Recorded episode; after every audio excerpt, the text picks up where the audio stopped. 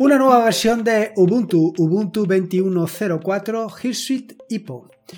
En fin, para muchos todo un regocijo encontrarse con una nueva versión de Ubuntu y para mí simplemente más trabajo.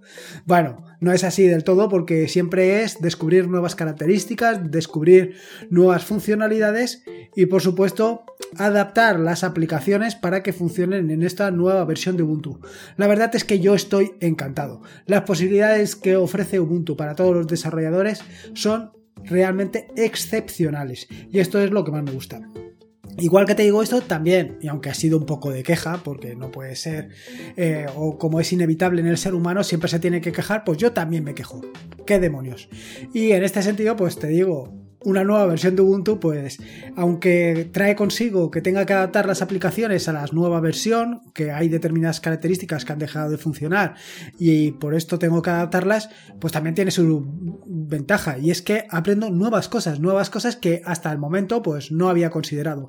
Algunas de las cosas que te contaré en el episodio de hoy, igual que te contaré pues las novedades. Pero sobre todo, y es algo que también te voy a contar en este episodio, lo más interesante es que desde hacía mucho tiempo pues no he instalaba Ubuntu junto a Windows y ha sido una, una, interesante experiencia que seguro ya verás en alguno de los vídeos que publicaré en YouTube un poco más adelante, pero lo que sin lugar a dudas es para mí una satisfacción bastante interesante.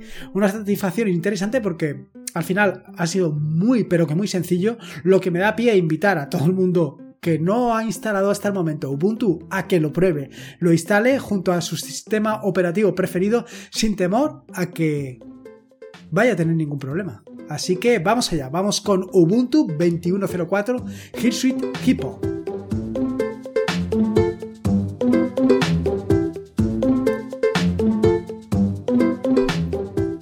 Soy Lorenzo y esto es Atarea.es. Este es el episodio número 282, un podcast sobre Linux y Open Source.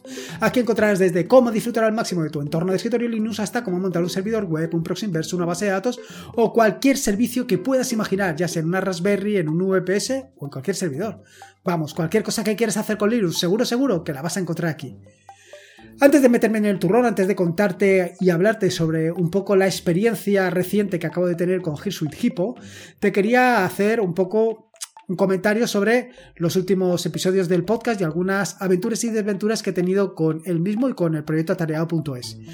Porque desde luego hace algún tiempo que no te vengo contando, pues como te hacía los jueves, eh, hacerte una retrospectiva de los artículos y aplicaciones que venía o había dejado de publicar.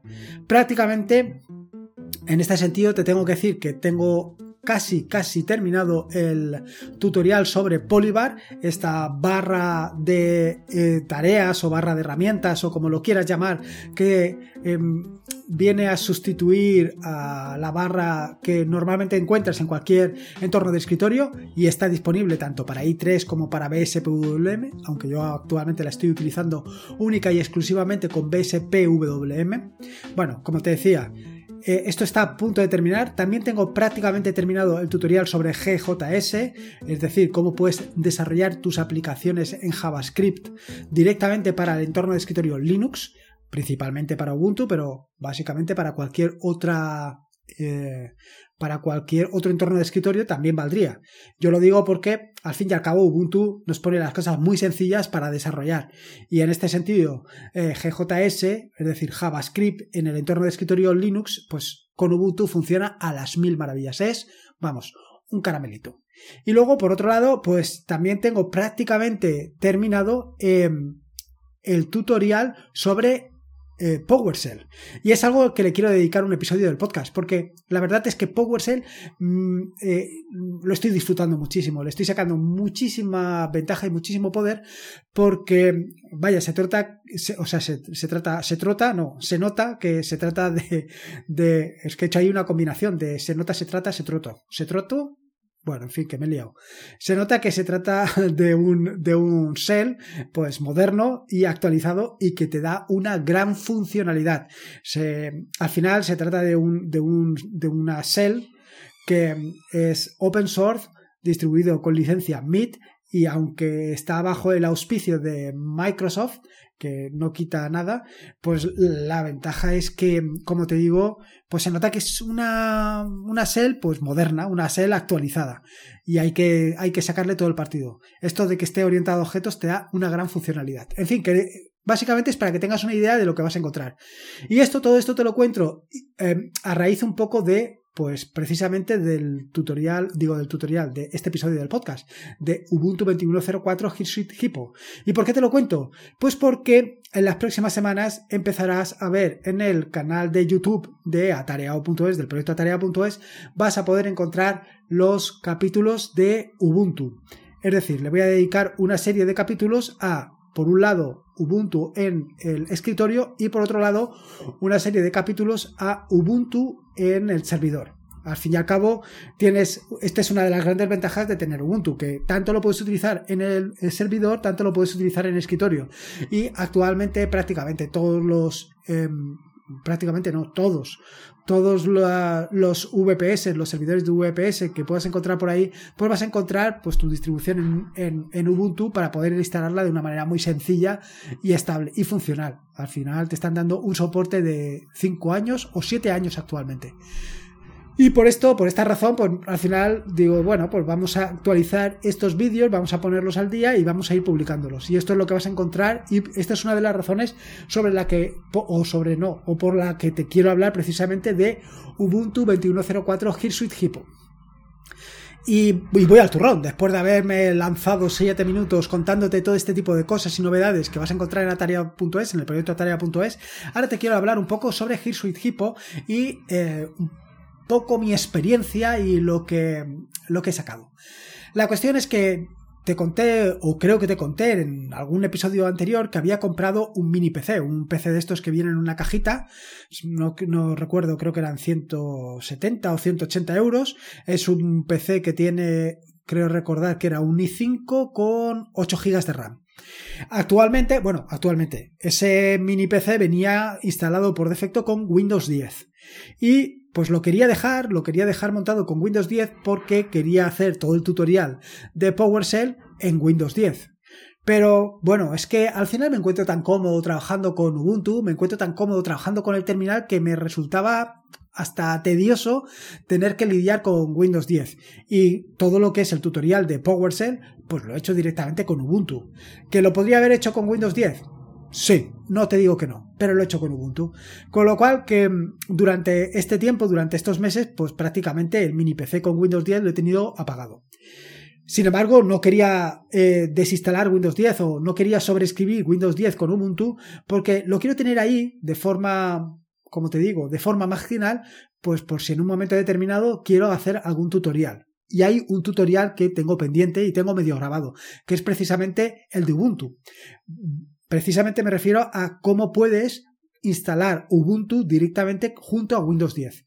Esto ya lo tengo prácticamente grabado y lo voy a volver a grabar para que veas todos los pasos con detalle de cómo se hace y que puedas tenerlo por las dos cosas, tanto Windows 10 o bueno, o la versión de Windows que tengas junto a Ubuntu.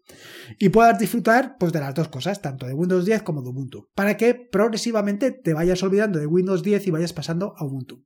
Bueno, pues esto es algo que quería hacer porque hacía mucho tiempo que no lo hacía.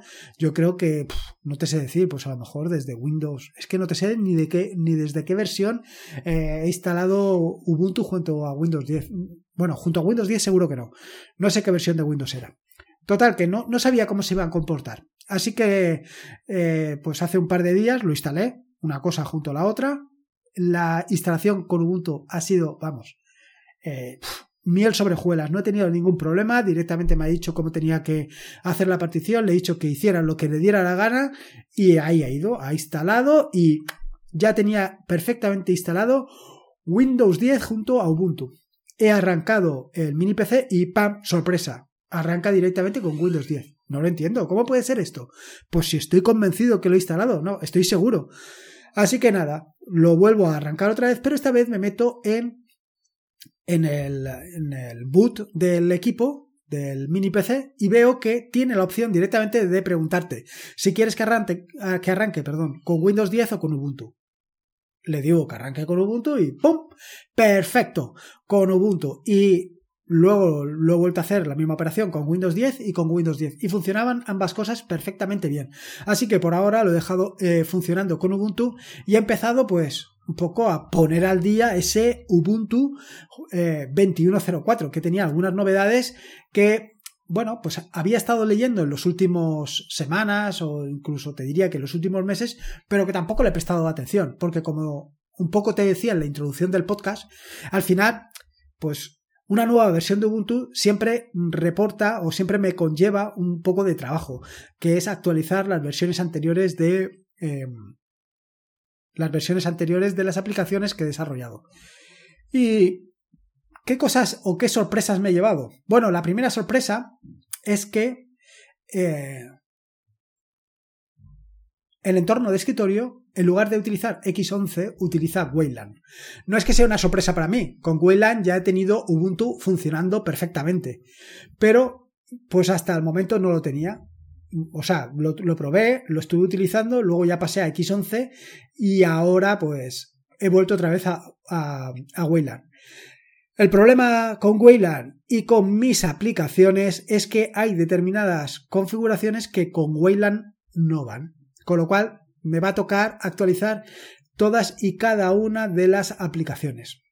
Eh, bueno, es un poco desastroso. Un poco desastroso porque lo primero que hice fue, bueno, lo primero que hice, cuando hice la instalación, lo que le dije que hiciera la instalación mínima. No quería nada más lo más mínimo, no quería ninguna aplicación adicional, ni, ni ¿cómo se llama? Ni LibreOffice, ni nada. ¿Por qué? Bueno, por la sencilla razón de que no utilizo prácticamente nada. Utilizo, como bien sabes, BIM, que no lo instala por defecto, y luego el resto de aplicaciones, pues, pues vaya, LibreOffice no lo utilizo para nada. Porque con BIM, luego, o sea, con BIM combinado con Pandoc, pues ya genero directamente pues los, los, archivos en PDF, los archivos en EPUB y los archivos en, en Mobi para poderlos leer directamente desde Amazon. Con lo cual todo esto me olvido. Bueno, son pequeños detalles. ¿Qué pasa? Pues la primera de las aplicaciones que me he tenido que instalar o que me he instalado ha sido Daily Wallpaper. Daily Wallpaper es una aplicación que desarrollé hace algún tiempo y que lo que hace básicamente es cambiarte el fondo de pantalla pues cada 12 horas. ¿Qué problema tiene? Bueno, pues el problema que tiene es que el centrado de, de la ventana no funciona en Wayland. Funciona en X11 pero no en Wayland. Así que pues me ha tocado actualizar la aplicación. Un pequeño detalle. Claro, este pequeño detalle que puede parecer insignificante, lo tengo que aplicar a todas y cada una de las aplicaciones que he desarrollado, porque el centrado de las ventanas es una cosa que a mí me gusta mucho, que la ventana siempre aparezca en el centro y no aparezca donde ella le dé la gana, y para hacer esto, pues utilizaba una función que no funciona en Wayland. También lo que estaba haciendo es que no tiene mucho sentido, porque lo que decía era que eh, mirara cuál es el monitor por defecto. Y ahora lo que le digo es, dime dónde está el eh, ratón y en función de dónde está el ratón, bueno, el puntero, dónde está el puntero que centre la ventana en ese monitor. Son pequeños detalles que, bueno, no les das importancia, pero que al final los tiene. Este problema ya está solucionado. ¿Y por qué mi primera aplicación ha sido Daily Wallpaper? Bueno, pues muy sencillo, porque como te digo, he hecho la instalación mínima y con la instalación mínima prácticamente no se instala ningún fondo de pantalla. Y sinceramente, el fondo de pantalla de Hippo Suite es bastante feo. A mí no me gusta, bueno, esto es lo que hay, para gusto los colores. Así que me ha tocado em, instalar Daily Wallpaper, actualizarlo, corregir un par de errores que habían y subirlo. Así que en, breve lo tendrás disponible también para que lo instales. No solamente en Ubuntu 21.04, sino que también lo he actualizado en las versiones siguientes y en las anteriores. Así que ahí tienes otra posibilidad. ¿Cómo funciona Daily Wallpaper? Por si no lo conoces. Bueno, Daily Wallpaper eh, simplemente te permite seleccionar entre varios, em, como te digo, entre varias fuentes para que te ponga directamente el fondo de pantalla y te lo vaya cambiando él todos los días. Es lo que se conoce como la foto del día. Bueno, pues eso es lo que hace Daily Wallpaper. Esto ha sido una de las primeras cosas que he hecho. Otra de las cosas que eh, tengo que hacer, además la publicaré seguramente en un vídeo, es eh, esos 10 primeros pasos que haces nada más instalar Ubuntu. Y fíjate que me he dado cuenta que prácticamente no coinciden los 10 pasos con los que normalmente hace todo el mundo. Que todo el mundo, pues, básicamente leen lo que pone OMG Ubuntu y copian eh, lo que dice. Pero me he dado cuenta que yo no hago eso. Lo que me he dado cuenta es que lo primero que he hecho ha sido cambiar los atajos de teclado. ¿Sí? Efectivamente, los atajos de teclado que utilizo no me vienen bien con los atajos de teclado que vienen predefinidos con Ubuntu. Y es muy sencillo. Eh, recuerda que eh, yo tengo un teclado donde no tengo los cursores. Las flechas de cursor, esas no están. Con lo cual, todas las operaciones que normalmente vienen en los atajos de teclado predefinidos con las teclas de cursor, no las puedo utilizar. Las tengo que utilizar y las utilizo siempre, pues con esas teclas tan conocidas como combin, como son HJKL. Y eso es una de las primeras operaciones que he hecho, modificar los atajos de teclado para poder mover las ventanas utilizando exactamente esos atajos de teclado. ¿Y por qué? Muy sencillo. Básicamente lo que termino por hacer es un poco distribuir las ventanas exactamente como lo hago con BSPWM o como lo puedes hacer con tu o sea, lo puedes hacer tú con i3. Es decir, tener dos ventanas y que las ventanas estén una al lado de la otra. No es exactamente un Tiling Window Manager, pero es muy parecido. Y esto es algo que ha sido fundamental. Luego la siguiente, la siguiente operación que he hecho y que también para mí es fundamental es quitar Snap. Snapd, el demonio de Snap, lo he quitado. Ni me gusta Snap ni me gusta Flatpak, por lo menos por ahora me esperaré por lo menos hasta la versión 22.04, a ver si con la 22.04 ya se ha estabilizado este Snapd y entonces ya lo instalaré. Pero por ahora prefiero AppImage.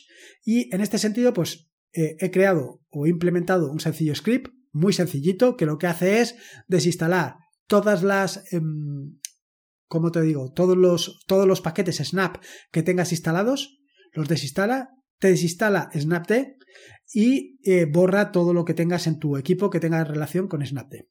Eso ha sido el primer paso. Pero no solamente me he quedado ahí. El siguiente paso ha sido, y este es un paso que seguro que no vas a encontrar por ahí, es el tema de instalar eh, app image. Bueno, no realmente instalar app image, a ver si me entiendes. Lo que he hecho ha sido instalar pues aquellas herramientas que te hacen o te facilitan la integración de aplicaciones app image con tu escritorio, aquellas que se encargan pues de que eh, aparezcan en el menú, de que eh, vaya, que sea todo un poco más eh, o que engrane todo un poco mejor. Todas las aplicaciones App Image. Al final, una aplicación App Image funciona perfectamente. Es súper rápida, no tiene ningún problema frente pues, a lo que puede ser Snap y, y, respecto a Flatpak. Eh, la integración es mucho mejor y por eso yo lo recomiendo.